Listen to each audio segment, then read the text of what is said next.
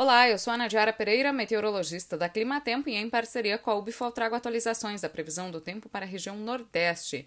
Nesta semana, o tempo instável ainda continua predominando sobre a faixa norte do Nordeste. Tem previsão para episódios frequentes de chuva, principalmente entre o norte do Maranhão e norte do Piauí.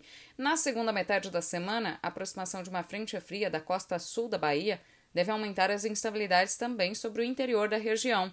São esperados episódios de chuva durante a sexta-feira e o final de semana, desde o interior da Bahia até as áreas mais ao sul do Piauí e do Maranhão.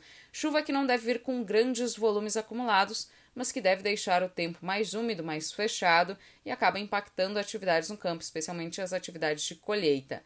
Durante o final de semana e início da próxima semana, as instabilidades devem se intensificar sobre a faixa leste da Bahia, a chuva deve vir com forte intensidade e, inclusive, traz risco para transtornos. Só no decorrer da próxima semana que as instabilidades devem reduzir novamente sobre o interior nordestino, a chuva deve ficar mais costeira e também deve continuar atingindo grande parte do Maranhão e o norte do Piauí.